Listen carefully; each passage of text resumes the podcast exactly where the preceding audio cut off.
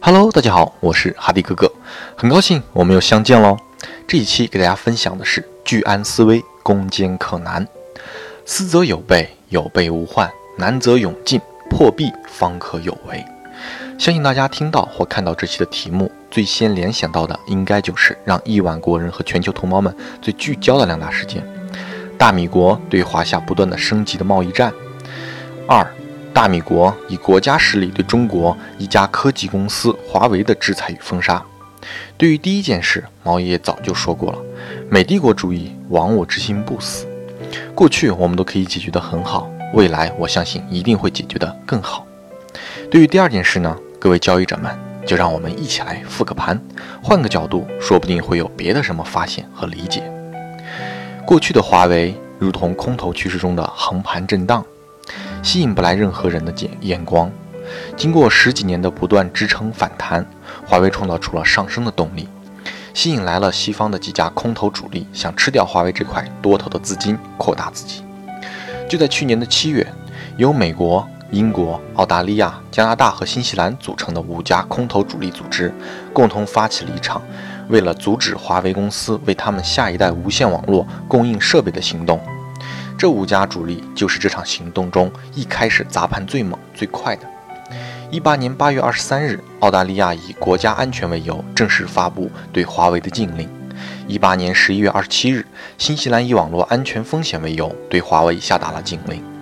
一八年十二月一日，华为孟晚舟在哥温哥华转机的时候被无端的拘留。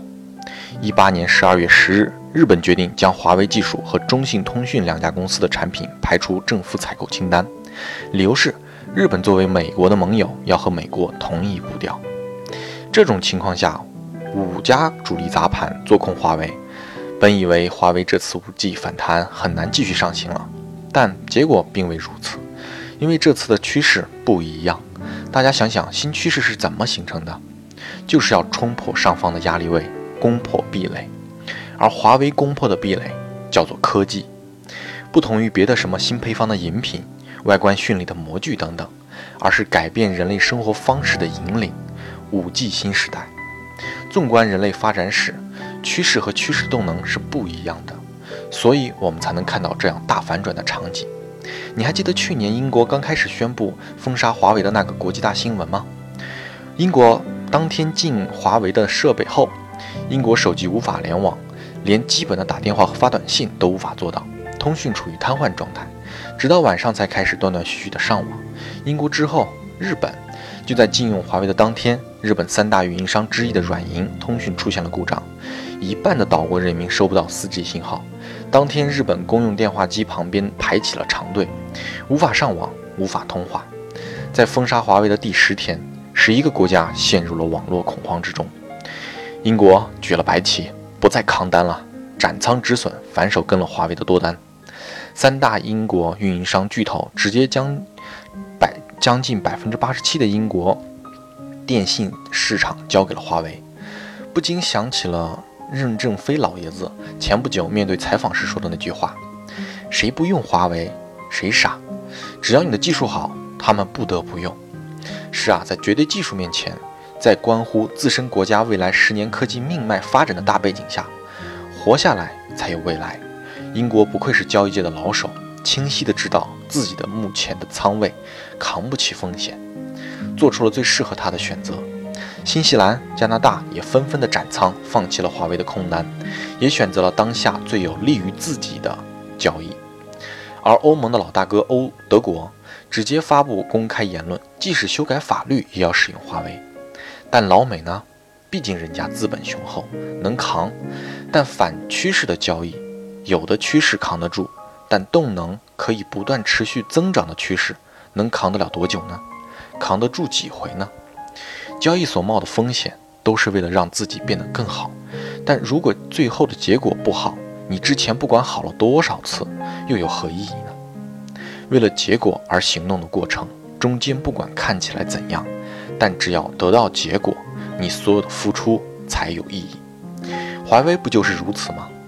技术买来的，可能是你未来无法前进的阻碍；自己研究的，再苦再累，最后都将成为你的依靠与骄傲。